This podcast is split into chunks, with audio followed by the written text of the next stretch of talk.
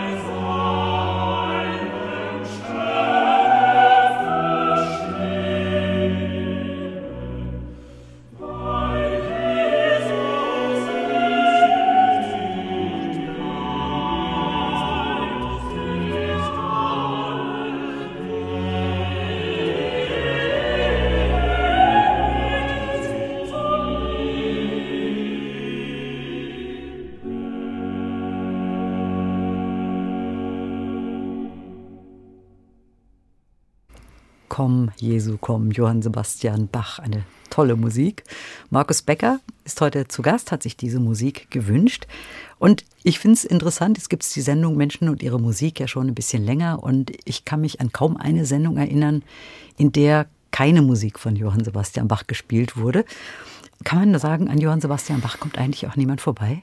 Ja, das würde ich schon mal sagen. Also das, was wir da gerade gehört haben, ist Teil meiner Platte für die Insel. Also die mhm. Bach-Motetten in dieser Version mit Cantus Köln finde ich unschlagbar gut und diese Musik ist ja wie so ein Raum, den man betritt. Man hat gar nicht mehr das Gefühl, dass man der Musik gegenübersteht, sondern man fühlt sich auf irgendeine Art eingebunden. Das mag die Mehrstimmigkeit sein und man selber fühlt sich als Stimme. Es ist sicher auch meine Knabenchorerfahrung dabei.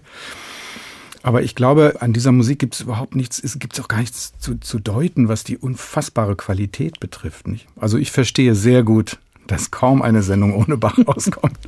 Ich meine, hat man natürlich auch eine große Vielseitigkeit. Ne? Es ja. ist ja nicht nur die Chormusik, sondern ja, ja. hat ja so viel geschrieben. Genau. Passt es über, ja. Aber es ist eben auch eine Musik, ich glaube auch, könnt ihr mir vorstellen, auch für jeden Instrumentalisten da wird ja auch eine Grundlage gelegt. Bach zu spielen gehört ja auch irgendwie immer dazu. Ja, ja, das ist eine Grundlage und gleichzeitig auch wieder eigentlich der Gipfel dessen, was man auf dem Instrument machen kann. Denn eine vier-, fünfstimmige Fuge zu spielen bedeutet ja auch im Gehirn eine ganz besondere Tätigkeit. Und gleichzeitig auch bei allem Stilbewusstsein für barocke Musik zu versuchen, das auf ein modernes Instrument zu transportieren, nicht versuchen, das Cembalo einfach nur zu imitieren, das glaube ich führt zu nichts. Also für mich ist das das Allergrößte, was man so machen kann als Musiker. Und man lernt auch viel über die Anwendung von Harmonien und ja. Tonarten. Ja, ja. Das ist ja auch ganz wichtig, auch hinterher für Ganz fürs genau. Komponieren ja, ja. und Improvisieren. Ja, und das, was man als Stimmführung bezeichnet, das heißt, mhm. dass der Ton immer in Verbindung zum nächsten steht. Das scheint so eine simple Einsicht zu sein, die aber am Klavier sehr schwer zu realisieren ist, weil der Ton ja verklingt. Und eigentlich hat alles das, was Bach macht, irgendwo mit Gesang zu tun. Es gibt immer so dieses Klischee von diesem bisschen mechanischen, rhythmischen, was er äh, sicherlich hat. Barocke Rhythmik ist eben dann oft mit Durchlaufendem verbunden. Aber das ist das, was mich eben auch besonders reizt. Markus Becker, zu Gast heute in Menschen und ihre Musik. Sie haben bei Karl-Heinz Kämmerling in Hannover studiert. Das ist ja eigentlich ganz praktisch gewesen. Ne? Sie sind in Hannover aufgewachsen und das ist nun mal auch die Talentschmiede mhm. für viele mhm. junge Musikerinnen und Musiker. Und da hatten Sie jetzt das Glück, eben in der Stadt zu leben. Aber trotzdem natürlich nicht selbstverständlich, dass man da aufgenommen wird. Aber wie war die Zeit? Also was haben Sie gelernt in dieser Zeit? Also das Besondere bei dem Lernen bei Karl-Heinz Kämmerling ist eigentlich dieses ganz Umfassende. Also er hat immer, wenn er unterrichtet, auch die Person oder Persönlichkeit mit im Blick und war ein großer Psychologe. Und was ihn für mich so im Nachhinein auch so besonders auszeichnet, ist, er hat mit Kindern genauso gesprochen wie mit erwachsenen Schülern. Er hat ganz einfache Bilder, ganz klare Formulierungen. Es war nie verstiegen oder unverständlich und er war nicht in erster Linie ein intellektueller Typ, sondern er hat mit, mit so einer klaren Bildsprache auch über Musik gesprochen. Also sowas wie eine musiktheoretische Analyse, das hat er dann gesagt, machen Sie das mal, aber das kann ich Ihnen jetzt hier nicht liefern. Und das fand ich so toll. Das hatte was sehr, sehr Künstlerisches. Mhm. Sie sind ja selbst heute Lehrer dort mhm. an der, an der mhm. Hochschule und unterrichten ähm, Pianistinnen, Pianisten, aber auch Ensembles. Mhm. Was ist Ihnen heute wichtig, wenn Sie Schüler unterrichten? Oh, da gibt es ganz viel. Also ich glaube, es geht vor allen Dingen darum, Antennen herzustellen. Wir müssen eine Verbindung haben, eine ganz innige Verbindung zur Musik. Wir brauchen eine ganz innige Verbindung in den Raum, zum Publikum, also so etwas wie Projektion. Das heißt nicht einfach nur laut spielen im Saal, sondern Antennen haben, die in den Saal gehen. Und dann kommt im Ensemblespiel, was ich unterrichte, ja noch dazu die, die äh, Kommunikation untereinander. Mhm. Und das ist etwas, wo ich dann merke, dass selbst ganz tolle Pianistinnen und Pianisten, wenn sie in den Kammermusikunterricht kommen, plötzlich ganz allein dastehen und das überhaupt nicht entwickelt ist. Und ich finde es auch fürs Solospiel sehr wichtig, dass man diese Ensemble-Erfahrung hat, dass man das, was man tut, in irgendeine Relation setzt und nicht einfach denkt, habe ich geübt, funktioniert, sondern Ohren aufhaben, hören, Ne? Das Hören wird, glaube ich, zu wenig geschult. Mhm. Wir sprechen nachher noch über den Jazz und das Improvisieren ausführlich. Jetzt ähm, sind Sie dort wahrscheinlich als Lehrer für die klassische Musik. Oder, Jawohl. oder geht das auch manchmal ein bisschen in die Richtung? naja, die Studis kriegen das natürlich mit, was man mhm. so macht. Aber ich könnte Jazz auch gar nicht unterrichten, weil das bei mir so ein Learning by mhm. Doing Prozess war. Nein, nein, also das wird ganz sauber getrennt und das steht so auch in meiner Stellenbeschreibung. Aber ich kann mir vorstellen, dass es trotzdem immer mal ein bisschen durchkommt oder vielleicht auch mal den einen oder die andere dazu ermutigt, etwas freier mit der Musik umzugehen. Ja, ja. Das kann ja der Klassik auch gut tun. Neulich, es war wirklich sehr niedlich. Da hatte ich ein Ensemble und plötzlich fing die Pianistin an, so ein Stück von mir zu spielen, so ganz beiläufig. Das fand ich sehr niedlich, dass die sowas dann also doch irgendwie wahrnehmen und da fühlte ich mich richtig gut. Sie haben auch lange mit Alfred Brendel zusammengearbeitet. Ja. Ähm, welches waren noch so vielleicht wichtige Namen im Laufe Ihrer Karriere? Ach, ich glaube, Kämmerling hatte so eine umfassende Art, mit uns zu arbeiten, dass die Namen, die jetzt sich so rein aufs Klavier beziehen, das würde ich sagen, sind die beiden großen mhm. gewesen. Und mit Alfred Brendel habe ich nach wie vor eine freundschaftliche Beziehung. Schicke ihm ab und zu meine Aufnahmen. Mal kommt ein freundlicher Kommentar, mal ein nicht so freundlicher. Ich finde diese Ehrlichkeit ganz toll. Nein, aber so eine Schüler-Lehrer-Beziehung. Ich habe äh, mit Leon Fleischer mal auf Kursen gearbeitet. Fantastischer Lehrer, der ja aus der Arthur Schnabel-Richtung kommt. Und sonst sehr viel so in kammermusikalischen Zusammenhängen. Ich erinnere mich zum Beispiel an Rainer Kussmaul, den Geiger, der so eine wahnsinnige Begabung war, mit dem ich in den 80er Jahren und 70er Jahren auf Kursen zusammengearbeitet habe. Also ich bin sehr dankbar, dass vieles eben nicht so eine reine Klavierfixierung war in meiner Ausbildung. Aber Sie waren schon sehr früh auch Professor an der Hochschule. Ne? Sie waren 30, müssten Sie gewesen sein. Ich ne? war dann ungefähr 30, genau. Das ist jetzt auch 30 Jahre her. Ich bin 60 gerade geworden. Vielen Dank. ja, aber erstaunlich. Also, das halbe Leben. Das, wow. ja, das, ne, man, ja, das halbe Leben. Aber auch schon ein sehr junger Professor damals gewesen. Ja, ich war praktisch mit dem eigenen Studium gerade fertig genau, ja. und die Stelle wurde frei und ich wusste, was mit dieser Stelle anzufangen, weil es von vornherein keine reine Klavierprofessur war.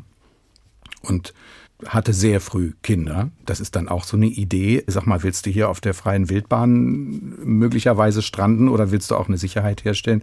Da kam einiges zusammen. Aber der Spaß am Unterrichten ist bis heute sehr, sehr groß. Wie viele Kinder haben Sie? Wenn wir damit jetzt anfangen. fünf. Oh.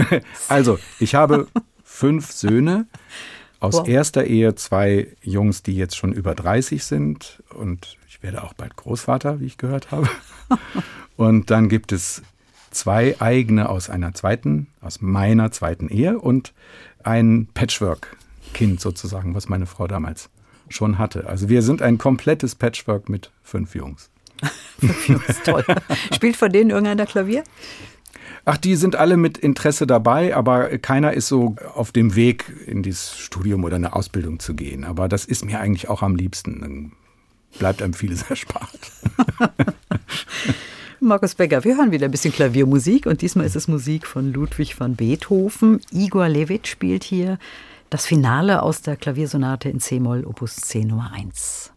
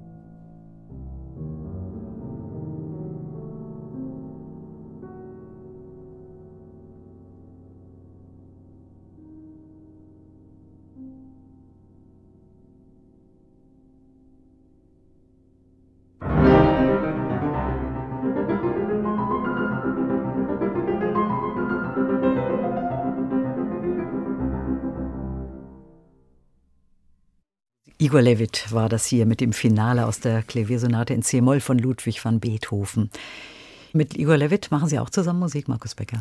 Wir spielen häufig zusammen. Wir haben unterschiedliche Programme gemacht, mache ja sehr viel Rega und er ist da mit eingestiegen und wir haben uns um Rega auf zwei Klavieren gekümmert, Bartok-Sonate mit Klavieren und Schlagzeug und wir werden demnächst ein Programm machen mit Brahms, Mozart und Rega. Ja, es gibt viel, was uns gemeinsam interessiert. Sie unterrichten Ensemble, haben wir vorhin äh, schon ein bisschen drüber gesprochen. Und Sie haben auch gesagt, es ist unglaublich wichtig zu lernen, miteinander zu kommunizieren. Also mhm. Kammermusik ist natürlich mhm. da auch ganz wichtig. Das haben Sie auch viel gemacht, machen Sie heute auch noch viel? Ja, ganz viel. Mhm. Also ich habe seit meiner Studienzeit nie mehr ein festes Ensemble gehabt. Aber ich gehöre eben zu denen, die sehr gerne mit unterschiedlichsten Kategorien von Instrumenten zusammenspielen. Also ich spiele mit Albrecht Meyer oder mit Sharon Kamm als Bläser, mit Alban Gerhardt Cello und mit Veronika Eberle an der Geige und eben mit Igor zum Beispiel, was wieder eine ganz besondere Disziplin ist mit zwei Klavieren. Aber ist es nicht manchmal auch schön, jemand wirklich länger an seiner Seite zu haben, also dass man sich wirklich so aufeinander einspielt? Es gibt ja dann schon ja. so Ensembles, ja, oder ja, ja. Kammermusik-Ensembles. Das ist richtig. Es hätte sicher auch ab und zu mal die Möglichkeit gegeben, das zu sagen. Ich kriege allerdings auch an der Hochschule mit, äh, wie oft es vorkommt, dass eine Besetzung dann doch nicht hält. Aus ganz unterschiedlichen Gründen. Nicht? Also die Möglichkeit, mit einem Ensemble äh, sein Leben zu bestreiten, ist gleich null. Also auch die größten Streichquartette fahren nicht ohne die Sicherheit einer Hochschulstelle durch die Gegend. Das ist doch ein ziemliches Gap, auch äh, wirklich rein finanziell und gleichzeitig ein irrer Input an Zeit, den man da hat. Aber alle die lieben Leute, die ich vorhin aufgezählt habe, sind ganz langjährige Bekanntschaften und man spielt dann im Duo oder im Trio mal zusammen in wechselnden Besetzungen. Auf die Weise ist das ja auch eine persönliche Vertiefung immer. Mhm. Ja, was macht für Sie einen guten Kammermusikpartner aus? Da kommt ganz viel zusammen. Also es muss natürlich jemand sein, der oder die auf ihrem Instrument über alle Zweifel erhaben ist. Aber es gibt auch, ehrlich gesagt, so eine Humorschiene, die stimmen muss. Sonst geht das irgendwie nicht. Also auch der Umgang mit allem, was um die Konzerte herum passiert. Das ist ganz wichtig, dass man so das Gefühl hat, man trägt das gemeinsam. Ja, und dann denke ich, dieses, wir haben vorhin schon kurz drüber gesprochen, das Hören man denkt immer, ja, die Musiker, die haben alle Ohren im Kopf und die hören, ja, aber wenn man gleichzeitig sich auf das Spielen konzentrieren muss, dann ist manchmal das Problem, dass das Hören nur sehr punktuell passiert und dass man merkt, man atmet wirklich nicht zusammen. Also es muss ein Sinn dafür da sein bei Streichern und Bläsern, mit dem Klavier zusammenzuspielen und die, die Besonderheiten des Klaviers auch irgendwo zu respektieren, genauso wie wir das umgekehrt auch tun. Nicht? Die, die Tonbildung, das ist so das Allerwichtigste. Alles andere, ich denke mal, jede Diskussion ist mir willkommen über Tempi, über unterschiedliche Klangfarbenideen und so. Das finde ich nur anregend. Das muss nicht von vornherein alles nahtlos zusammenpassen. Sie haben sich eine Aufnahme gewünscht mit Lars Vogt, Christian Tetzlaff und Tanja mhm. Tetzlaff. Lars Vogt ist leider viel zu früh verstorben im letzten Jahr, aber die drei haben ja ganz viel Musik zusammen gemacht. Ja. Klaviertrio ist auch so eine ganz spezielle Besetzung, finde ich. Oh ja. Ja, ja, das ist speziell. Es ist sehr beliebt und es gibt natürlich auch ein paar große Hits. Brahms Trios gehören natürlich dazu.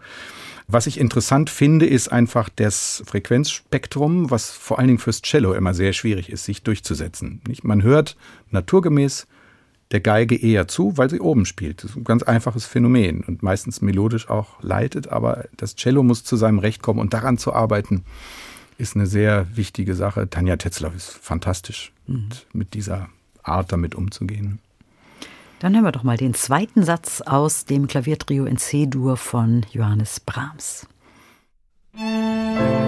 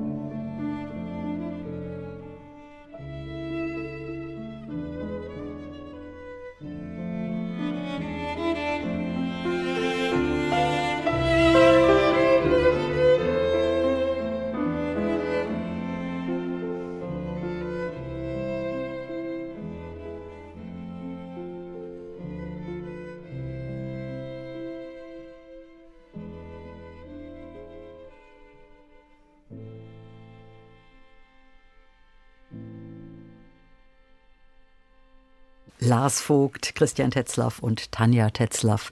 Die drei haben hier Musik von Johannes Brahms gespielt. Das war der zweite Satz aus dem Klaviertrio in C-Dur. Sie hören Menschen und ihre Musik. Markus Becker ist heute zu Gast. Markus Becker, seit den 1990er Jahren sind Sie als Konzertpianist unterwegs. Sie geben auch Meisterkurse. Und wenn Sie selbst Konzerte geben, dann müssen sie sich immer wieder auf neue Instrumente auch einstellen. Die spielen mhm. mal in dem Saal, mal dort, mhm. mal dort, mal dort. Wie lange brauchen Sie, um sich mit diesen immer wieder anderen Instrumenten anzufreunden? Ach, das geht bei mir eigentlich relativ schnell. Das Klavier ist ja so ein Instrument, was eigentlich immer im Hintergrund einen anderen Klang projiziert. Also ich kann mit dem Klavier Orchester sein oder ich kann mit dem Klavier Streichquartett sein oder ich kann Sänger sein oder auch mal Dirigent, aber das Klavier an sich ist für mich fast ein bisschen was Abstraktes. Und solange dieses Instrument gut funktioniert und vernünftig gestimmt ist, habe ich das Gefühl, ich kann damit sehr viel machen. Mhm. Ich bin auch an den unterschiedlichsten Instrumenten aufgewachsen und bin da jetzt nicht so picky, wenn das nicht äh, alles ganz genauso ist, wie ich es von zu Hause kenne. Also ich finde diesen Gewöhnungsprozess auch jedes Mal wieder sehr erfrischend, weil man gezwungen ist, wir sind schon wieder beim Hören. Mhm. Also das abzuchecken, was gebe ich da rein und was kommt zurück. Und nicht, wie das auf der Geige vielleicht ist, hm, das ist doch meine Geige, die kenne ich doch so, jetzt will ich, dass die so klingt, wie ich es kenne. Ne? Also man muss auch bereit sein, sich dann auf einen neuen Klang einzulassen. Das ist eine schöne Erfahrung jedes Mal. Bei der Geige ist es ja so, da gibt es ja schon manchmal das Instrument für das Repertoire mhm. und das andere ist, eignet sich besser für die Barockmusik. Ich kann mir vorstellen, dass es bei Flügeln auch Unterschiede gibt. Das eine Instrument eignet sich eher für den Jazz, fürs Improvisieren, das andere mehr für, für wuchtige Konzerte. Ja, also da würde ich jetzt gar nicht nach Fabrikaten das mhm. trennen, sondern äh, man kann Instrumente auf unterschiedliche äh, Gegebenheiten ja technisch rüsten. Ne? Also äh, wie man die Hammerköpfe behandelt als äh, Stimmer, ob man die besonders hart oder weich, lyrisch macht.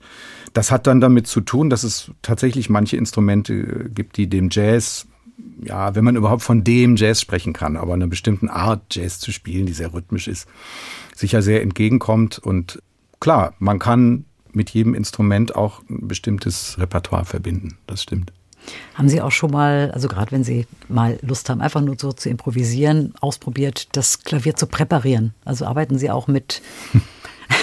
das habe ich als Kind mal gemacht. Meine Eltern fanden das nicht sehr witzig. Da habe ich in das alte Klavier so Reißzwecken reingesteckt in die Hammerköpfe. da würde jetzt jeder Klaviertechniker die Augen verdrehen.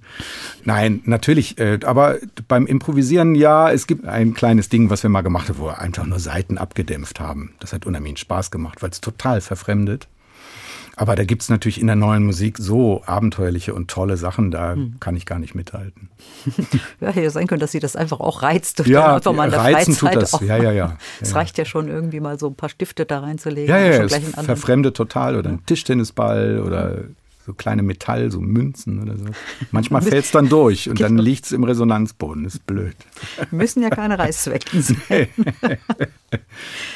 Dimanche Soir, so heißt ein Stück, das Sie sich gewünscht haben, Malakow Kowalski. Mir hat das gar nichts gesagt. Ja, Malakow Kowalski ist ein ganz besonderer Künstler, der am Klavier zu Hause ist, aber nicht so genuin eigentlich Klaviermusik im virtuosen Sinne schreibt, sondern so Stimmungsbilder entwirft, die aber komplett weg sind von dem, was wir heute so oft so unter Neoklassik oder äh, ja, dieses bisschen Musiktapete, die uns das Leben so angenehm macht, sondern für mich ist, spricht aus seiner Musik immer etwas geheimnisvoll atmosphärisches, was sich überhaupt nicht anbietet, sondern irgendwo immer wieder Bilder evoziert. Ich mag das wahnsinnig gerne und es gibt einige Alben, die er rausgebracht hat. Er ist auch als Filmmusikkomponist, was mich überhaupt nicht wundert, weil es wirklich sehr, sehr bilderreich ist.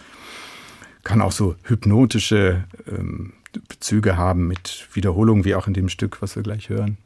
Das ist vom Album My First Piano. Finde ich auch einen schönen Titel. Ja, und so klingt es auch. Es hat was von einem alten Klavier. Ich denke mal, es ist auf einem Upright-Piano aufgenommen. Mhm. Bin mir aber nicht ganz sicher. Also ich mag das sehr, gerade ja, weil wir heute so viel vorgesetzt kriegen, was eigentlich eher sich anbiedert. Ist dieses etwas, was eine Tür öffnet und sagt, schau da mal rein? könnte interessant werden.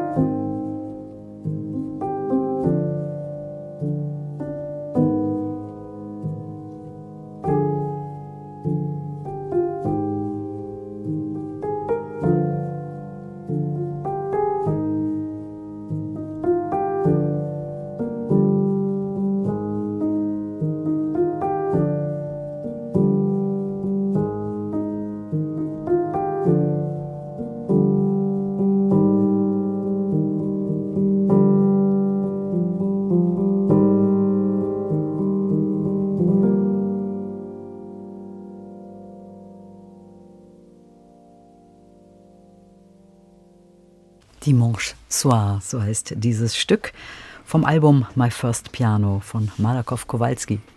Markus Becker hat sich diese Musik gewünscht. Ja, das gedämpft, gedämpfte Töne sind uns hier entgegengekommen. Ne? Das klang so wie ja, abgedämpfte Hämmerchen.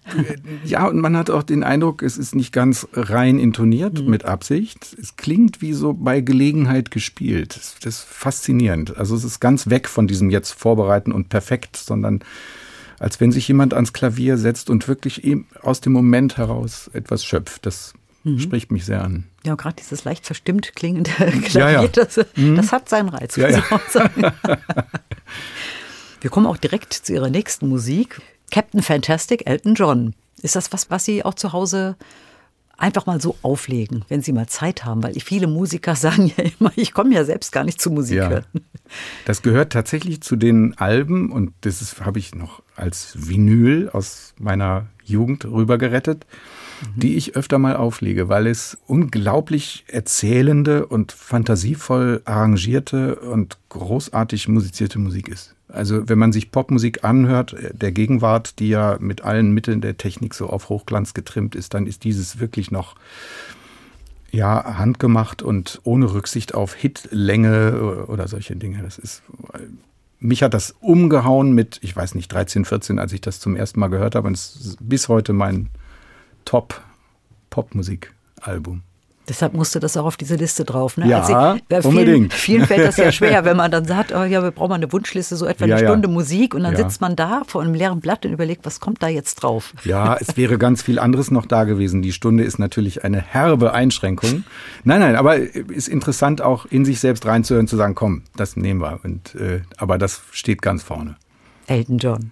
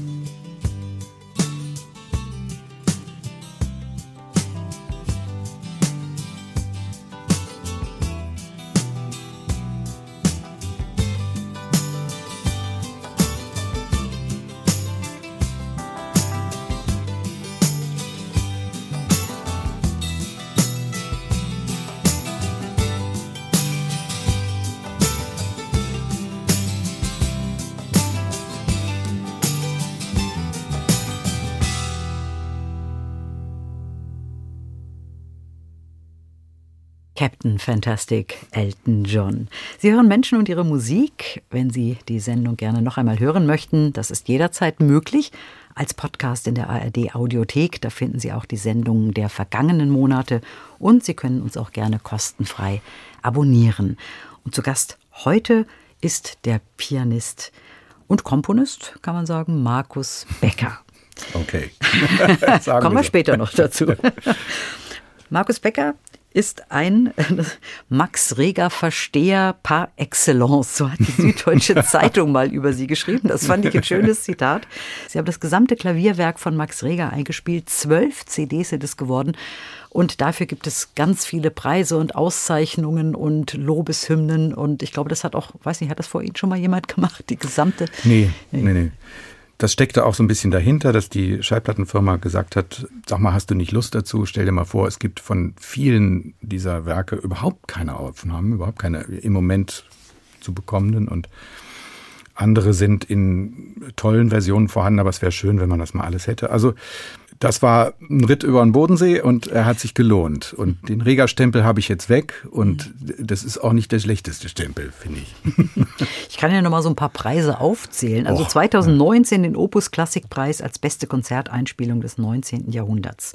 Dann im 2000 den Deutschen Schallplattenpreis und den Echo Klassik für die beste solistische Einspielung von Musik aus dem 19. Jahrhundert. 2001 ist es dann, glaube ich, auch nochmal, konnten Sie den Erfolg nochmal wiederholen. Also es ist mehrfach ausgezeichnet. 2002 mhm. mit einem Jahrespreis der deutschen Schallplattenkritik. Warum aber haben Sie gerade, Sie haben gesagt, okay, es war auch ein bisschen ein Vorschlag, aber ja, ja. was hat Sie denn persönlich? Man macht das ja nicht, wenn, wenn einem nicht trotzdem hm. irgendwie auch diese Musik reizt. Was genau, also als das Label kam, ist mir erstmal das Herz in die Hose gerutscht, weil ich wusste, das ist einfach, das kann nur sehr schwer sein. Ich kannte Rega bis dahin eigentlich viel mehr von der Orgel, also nicht als Spieler, aber vom Hören und wusste einfach nur, das ist undurchdringliche Musik, die einen erstmal ratlos zurücklässt. Und dann habe ich aber mich im nächsten Schritt in die Gesamtausgabe gestürzt und diese Klavierwerke mal angeschaut und festgestellt, Reger schreibt für das Instrument Klavier komplett anders als für die Orgel. Es gibt zwei Riesenwerke, das sind die Telemann-Variation und die Bach-Variation. Und 95 Prozent seiner Klavierwerke sind Sammlungen von kleineren Stücken. Die heißen dann aus meinem Tagebuch oder so herrlich kitschig Träume am Kamin. dann gibt es auch vier Sonatinen also alles kleinere und, und irgendwie griffigere Formate, die sich einfach viel besser beim ersten Hören erschließen als die Orgelmusik. Und insofern denke ich, da haben wir was für Reger getan, weil er äh, tatsächlich in jedem Sujet eine ganz andere Textur bedient. Auch in der Kammermusik ist er wieder ganz anders. Das Klavierkonzert, das hatten Sie vorhin auch, letzte Aufnahme, die aber mit dieser Soloreihe nichts zu tun hat. Das ist wuchtig und riesig und klingt ja. wie beide Brahms-Konzerte gleichzeitig. Aber in dieser Klaviermusik findet er wirklich zu einer ganz tollen, intimen Sprache. Schwierig ist das immer, auch Phrasierung und weil er gleichzeitig einen romantischen Klang haben möchte, das spürt man, aber auch sehr transparent. Und diese Gratwanderung, die macht es schwierig, aber auch wieder dankbar, weil es zu tun gibt. Es ist einfach schön. Also ich glaube, wenn man äh, so fragen würde, ja, Max Reger, was hat der denn an für Klavier geschrieben, würde man nicht meinen, dass da zwölf CDs zusammenkommen. Nein. Nein, das stimmt. Und da war ich auch selber überrascht, als ich da ranging. Das muss ich sagen. Also es war nicht so, dass ich vorher großer Reger-Spieler war, sondern ich kannte praktisch nur wenige Dinge und war dann total überrascht. Das hat mein Künstlerleben verändert. Was würden Sie denn jetzt, nachdem Sie es eingespielt haben, sagen? Was zeichnet denn seine Musik aus? Was macht sie besonders? Sie hält wach. den, also, der spielt oder den der hört? Alle. Also es ist Musik, die permanent wieder sich neu erfindet und die sich streckenweise auch mit diesem Erfindungsreichtum und einem gewissen, ich sag mal, Mitteilungsdrang, mhm. weil er ja keine Möglichkeit zur Modulation auslässt. Also es ist schon so, sagen wir mal so, klingt vielleicht ein bisschen negativ, ist nicht so gemeint, als wenn jemand mit einem bekannten Vokabular arbeitet, aber Sätze daraus zusammensetzt, die man im ersten Moment nicht verstehen kann. Man hat die ganze Zeit das Gefühl, irgendwie kenne ich das, aber doch nicht. Also diese Position zwischen Spätromantik und Moderne. Ne? Also er hat mit einem spätromantischen Vokabular eine neue Sprache gebastelt. So, und das macht ihn gleichzeitig schwierig, aber gleichzeitig auch wieder ganz reizvoll. Also diese Farbe in dieser Zeit ist eine ganz besondere und das ist auf dem Klavier genauso wie in der Symphonik oder in, in den Chorwerken. Warum meinen Sie, hat vielleicht vorher noch niemand äh, sich an die Klaviermusik von Max Reger so intensiv herangewagt? Ach, wie gesagt, es gab ja diese hm, Variationszyklen, die immer gespielt wurden, aber die entsetzlich schwer sind, auf unterschiedliche Art. Aber die Bach-Variationen gehören so zum vermeintlich unspielbaren Repertoire. Und dann denke ich, es ist nicht so dankbar, wie ein Schumann zu spielen oder wie ein hm. Brahms zu spielen. Abgesehen davon, dass sich das ja ganz schnell perpetuiert. Also was nicht zum Kanon gehört, kommt auch nicht in den Kanon rein, obwohl es eigentlich rein könnte. Mhm. Ich glaube, das ist so ein geschlossener Zirkel, wo es sich dann natürlich auch mit der Jahrhundertwende damals in so Personalstile entwickelt hat.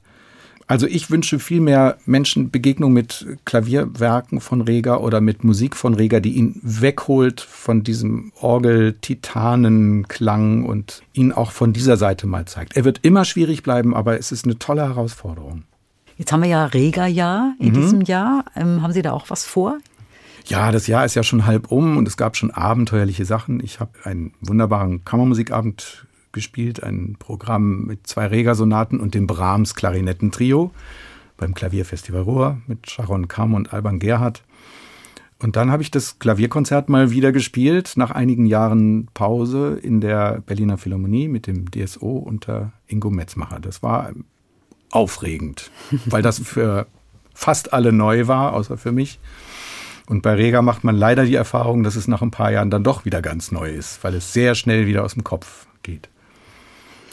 Jetzt haben Sie aber nicht nur die Musik von Max Reger eingespielt, sondern zum Beispiel auch von Josef Haydn, die Klaviermusik. Und auch dafür viel Lob bekommen.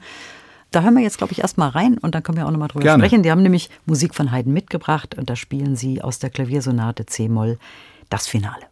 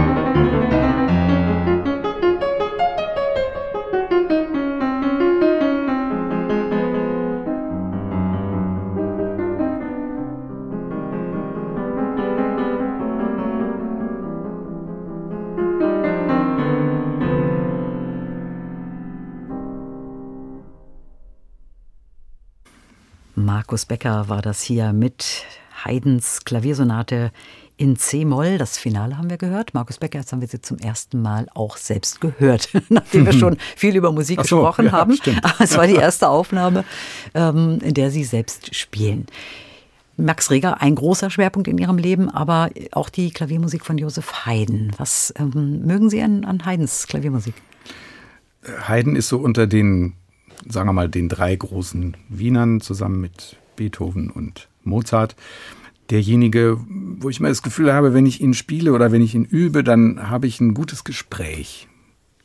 Dann schaue ich nicht nur bewundern zu jemandem, der toll komponieren kann und der wie Mozart beim ersten Ton scheinbar wusste, wie der letzte sein wird.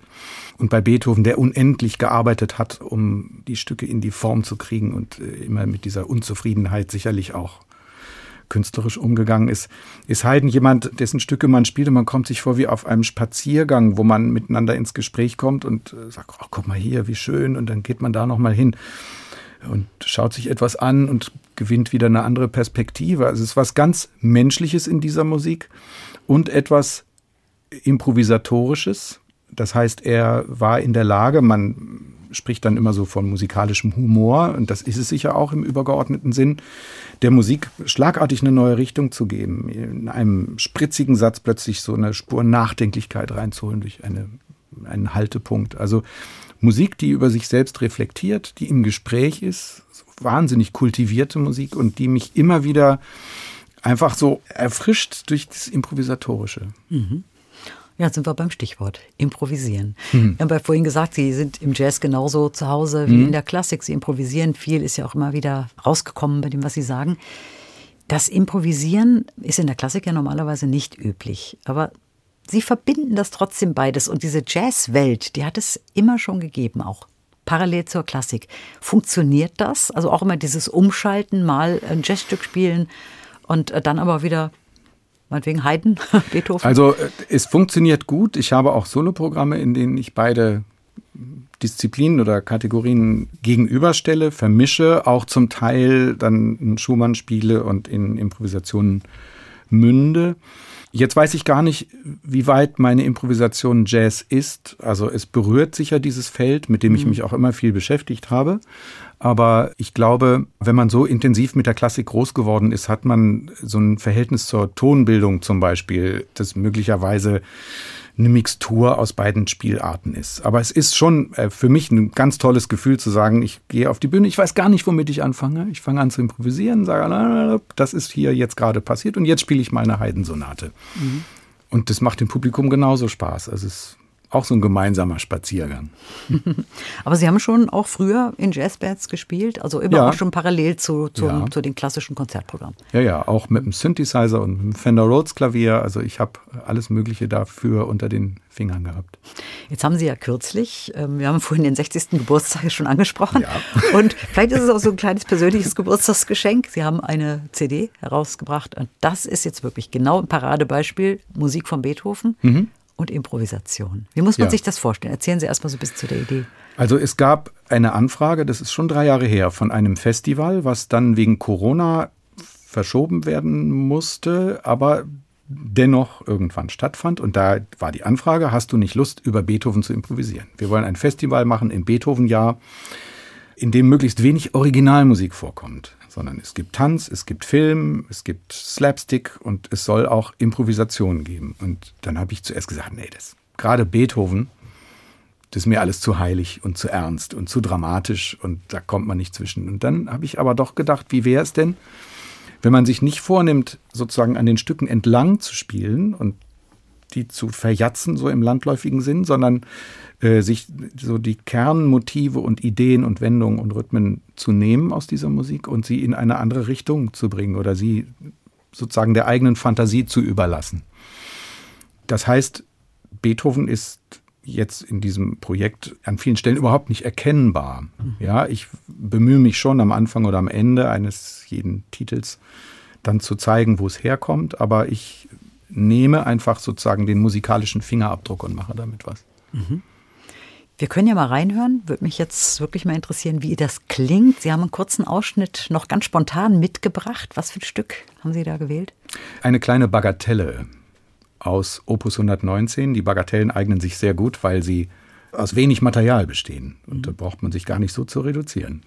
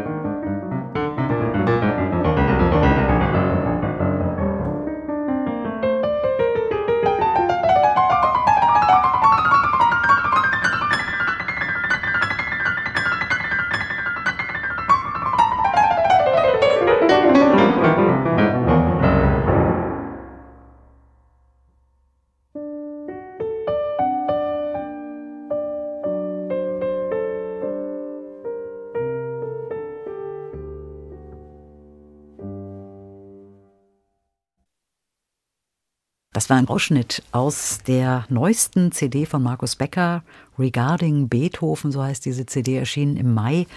Und ja, das war ein schönes Beispiel, um mal zu hören, was man oder wie man sich der Musik Beethovens nähern kann. Vielleicht kann man es so ausdrücken, Markus Becker. Ja, und zwar mit größtem Vergnügen. Ich habe auch gar nicht den Anspruch, äh, jetzt neben Beethoven zu stehen, sondern das ist für mich eine Hommage an jemanden, der mich und uns alle, die am Klavier beschäftigt sind, sicher lebenslang begleiten. Es ist einfach eine für mich ganz erfrischende Art, damit umzugehen. Ja, die Frage, erste Frage ist wirklich, das haben Sie aber vorhin auch gesagt, darf man das? Ne? Was würde naja. Beethoven dazu sagen? Ne? Ja, ja, ja, er würde milde lächeln. er würde milde lächeln. Sie haben zwei Jazzalben herausgebracht, Alleingang und Freistil. Das eine ist mehr, da ist mehr Improvisation dabei. Mhm. Bei dem anderen mhm. ist mehr, deswegen habe ich vorhin auch gesagt, Komponist, mhm. ist vielleicht ein größerer kompositorischer Anteil dabei. Ja, das stimmt. Also wir sind für beide Alben in den äh, Sendesaal Bremen gegangen. Das ist ein Raum, der sich wunderbar eignet, sich wie im Konzert zu fühlen und gleichzeitig im Studio. Und das erste Album mit dem Titel Freistil ist entstanden aus reiner Improvisation. Ich bin da hingegangen. Ich hatte schon so ein paar Sachen im Gepäck, aber habe die alle verworfen, weil das so herrlich war, sich an den Flügel zu setzen und spontan aus kleinen Ideen Stücke zu entwickeln. Wenn die Idee war, spiel mal nur auf weißen Tasten oder mach mal nur Terzen oder spiel mal nur in der unteren Hälfte der Klaviatur. Es gibt ja genügend Möglichkeiten, sich da sozusagen zu begrenzen und daraus dann wieder was zu schöpfen. Also sich Strukturen zu schaffen, ganz spielerisch.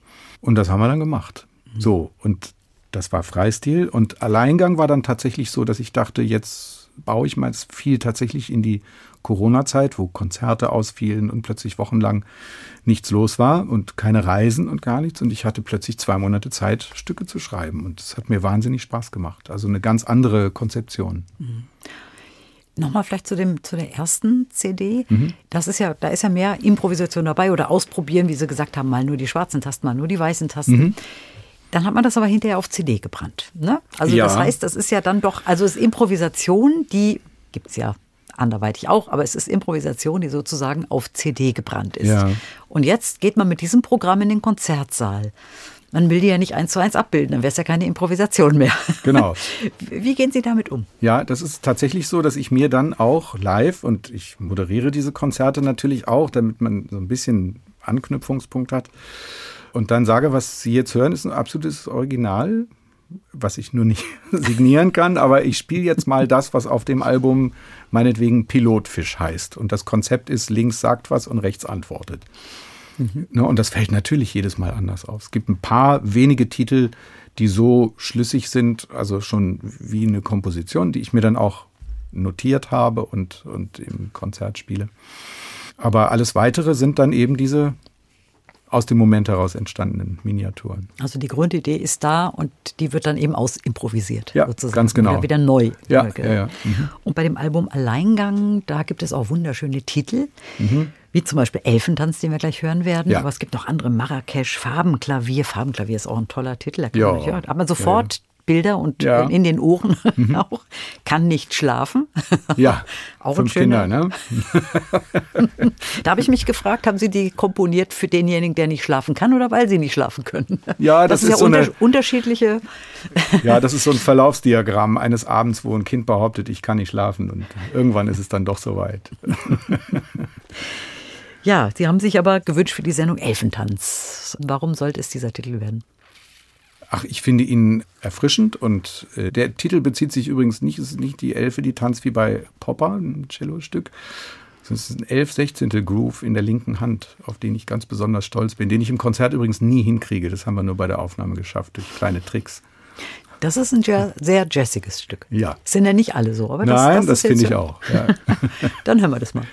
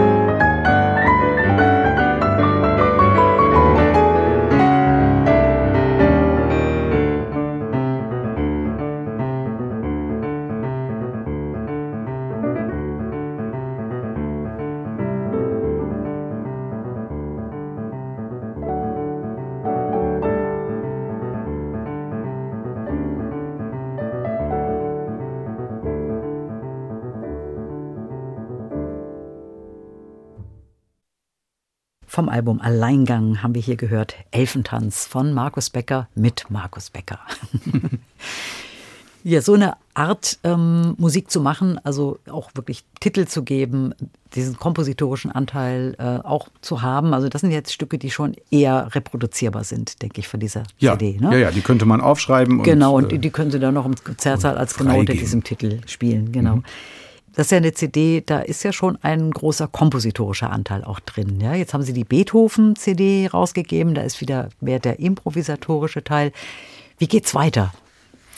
Ja, ich bin selber gespannt. Also für mich hat sich jetzt eben durch diese CD-Produktionen, die auch aus einem ganz witzigen persönlichen Kontakt überhaupt erst entstanden sind, so ein ganz neuer Horizont aufgemacht und mit dem ich mich dann auch gerne selber überrasche. Und ich habe glücklicherweise mit Berthold Records ein Label, was da sehr gerne mitgeht. Äh, es ist durchaus möglich, dass ich jetzt mal sage, ich möchte gerne die Besetzung vergrößern und mit Bass und Schlagzeug. Ich habe neulich ein wunderbares Jazzfestival gehört, wo lauter Klaviertrios aufgetreten sind. Und das macht ja so einen Spaß. Man kann sich als Pianist dann auch mal ein bisschen zurücknehmen, muss nicht immer alles machen. Und gleichzeitig hat man diese tolle Kommunikation. Also an sowas hätte ich mal Lust. Wie wichtig ist denn das Publikum? Also ist ja schon ein Unterschied, ob man im Studio jetzt sitzt und irgendwas aufnimmt oder ob man ja. im Konzertsaal sitzt. Und da gibt es ja auch Riesenunterschiede. Das ist irre wichtig. Mhm. Wirklich. Also es geht auch gar nicht darum, dass nach jedem äh, Stück in äh, tosenden Jubel ausbrechen, sondern es gibt so eine Form von Konzentration beim Zuhören, die sich tatsächlich vermittelt. Ja. Also klar, wenn Unruhe ist und es wird gehustet und geraschelt und dauernd ist irgendwas, ist so eine Sache. Aber es gibt so eine Form von Zuhören, die mich als, als Spielenden dann sehr, sehr motiviert. Und natürlich ist es auch ein Verständnis von Humor oder keine Ahnung, wenn ich dann irgendwas moderiere und denke, ey, das war doch lustig, warum lacht denn jetzt keiner? Ja, das kann einem auch passieren. Aber ganz ehrlich habe ich tatsächlich das Gefühl, das Publikum hat sich sehr, sehr verändert und ist bereit, sowohl das klassische als auch das Jazzpublikum über den bisherigen Horizont rüberzuschauen und neugierig zu sein, was machen die denn da auf der anderen Seite? Also allein zu definieren, was ist eigentlich Jazz, ist heute kaum noch möglich. Und äh, in der klassischen Musik, in der sogenannten, gibt es ja nun so viele Versuche auch, sich zu öffnen und mit Improvisation oder mit Popmusik. Äh, ne? Also wie weit das geglückt ist oder nicht, finde ich fast schon sekundär. Man merkt einfach, dass das Begehren, da so ein bisschen aus diesem Käfig mal rauszukommen. Aber rein klassische Programme machen Sie nach wie vor auch. Mache ich nach wie vor auch mhm. und sehr gerne. Mhm. Ja, ja. Es kommt selten vor, ne? dass man wirklich diese Sie haben es schon gesagt, diese Parallelwelten nebeneinander hat. Es gibt ja. dann doch eher wirklich die rein klassischen oder nur Improvisation. Also diese Kombination, ja. wo man wirklich sagt 50-50. Kommt selten, so, kommt selten vor, vor ne? soweit ich weiß. Also ich kenne natürlich ein paar Kollegen, die das auch ganz wunderbar machen. Aber es ist dann oft eher diese Richtung komponierter Jazz, Kapustin und solche Dinge, die natürlich faszinierend sind, aber die letztlich die Mittel der klassischen Musik in den Jazz transportieren und nichts offen lassen für die Improvisation. Wenn Sie sich mal ans Klavier setzen und ein bisschen einfach komponieren, neue Ideen sammeln, Wann kommen denn die besten Ideen? Ist es direkt am Klavier oder ist es auch mal beim Spazierengehen, wenn Sie eigentlich gar nicht ja, konkret vorhaben? Ja, das ist eine gute Frage. Es ist eine Mischung. Also ähm, es ist dieses, dieses Gehen und sich bewegen. Mhm. Ist tatsächlich, oder wenn es nur das Sitzen in der Bahn ist, wenn etwas an einem vorüberzieht, hat das ja auch diesen erzählerischen Strang wie das Erleben von Musik. Und das spielt tatsächlich eine Rolle. Also ich würde sagen, es ist eine Mixtur. Ich habe ein Studio, in dem ich übe und arbeite und ganz in Ruhe Dinge entwickeln kann. Und wenn ich vor die Tür gehe, ist zuerst eine Straße und dann ganz viel Natur. Und da gehe ich dann spazieren und dann arbeitet das weiter. Das ist wirklich interessant. Und das können Sie sich dann auch noch merken und wieder mit zurücknehmen ins Studio. Naja, Oder haben also, Sie da was dabei und schreiben auf? Es wird nicht leichter, aber nee, nee. Also bestimmte Sachen, die sind dann auch so klar und so unmissverständlich, dass man sie sich merken können muss. Jetzt haben wir noch mal einen kleinen Musikschwerpunkt. George Ligeti, mhm. ganz toller Komponist, hat ja auch Jubiläumsjahr. Ja. In diesem Jahr 100 Jahre Ligeti. Und Sie haben sich gleich zwei Aufnahmen gewünscht. Ja, es bezieht sich die eine mhm. auf die andere. Es gibt von Ligeti neben den vielen anderen Dingen, die er geschrieben hat, Bagatellen mhm. für Bläserquintett. Und das sind unglaublich bewegliche und interessante und rhythmische und lebendige Stücke die ich im Original schon immer sehr gerne gehört habe. Gibt es übrigens auch für Klavier. Im äh, Musicari Jakarta heißt das ein Zyklus, in dem diese Bagatellen auch vorkommen. Daher kannte ich sie dann noch besser. Ja, und die hören wir gleich zunächst. Aber dann gibt es eine junge deutsche Pianistin, Johanna Summer, die sich mit verschiedenen Komponisten und ihren Stilen aus der Jazz-Perspektive auseinandergesetzt hat. Und für mich ist sie jetzt keine, sie kommt aus dem Jazz, aber sie ist klassisch geschult, das hört man und das, das merkt man auch an diesem Ansinnen, Musik so weiter zu komponieren. Und die hat sich mit dieser äh, Ligeti-Bagatelle dann improvisatorisch beschäftigt. Also genau das, was Sie gemacht oder was Sie auch machen, einmal die Klassik so, wie wir sie kennen, und mhm. dann aber eben die eigene Sichtweise darauf. Also es ist genau. im Prinzip Ligeti aus der Sicht von Johanna ja, Summer. Ja, mhm. ja. Dann würde es sich auch anbieten, das vielleicht mal hintereinander einfach zu hören und Na klar. schauen. Ne? Mhm.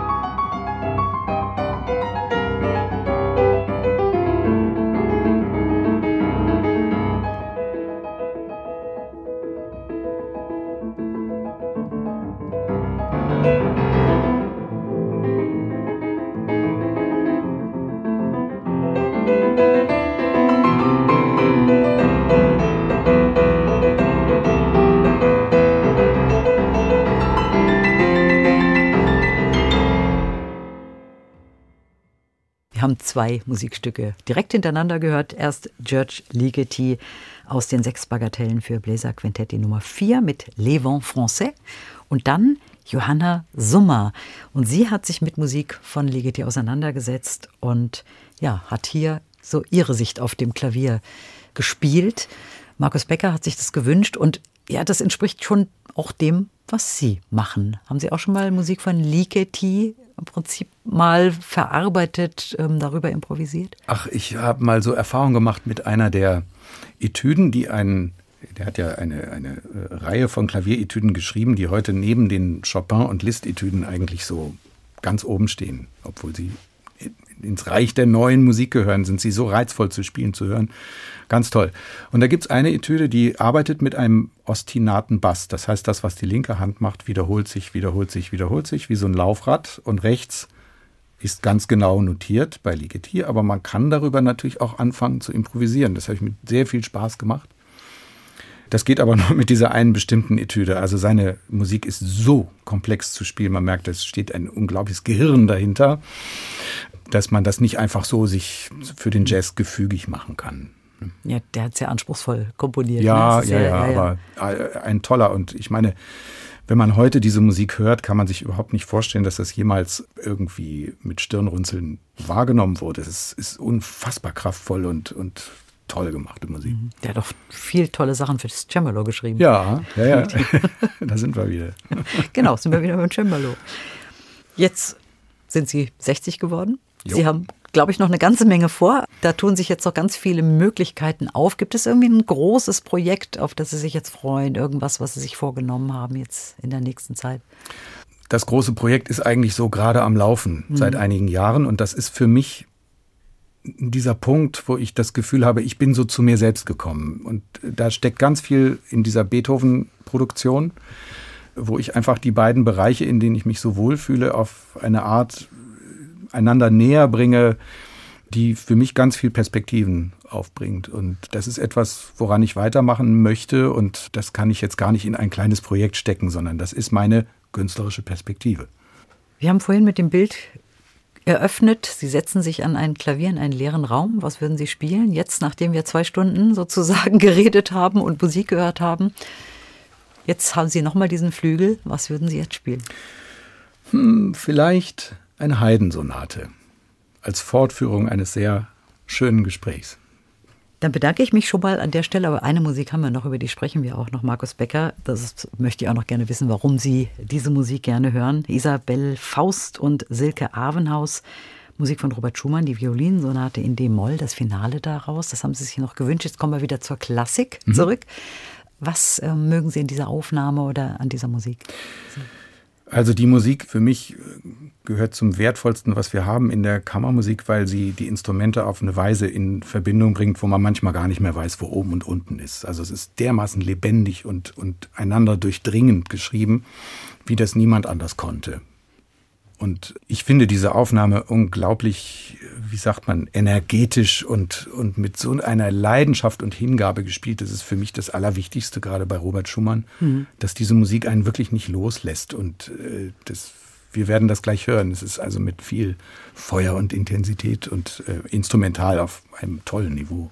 Und die Leidenschaft, die ist einfach ganz wichtig, egal ob man improvisiert oder ob Ja, man ja. klassische Musik spielt. Absolut. Ja.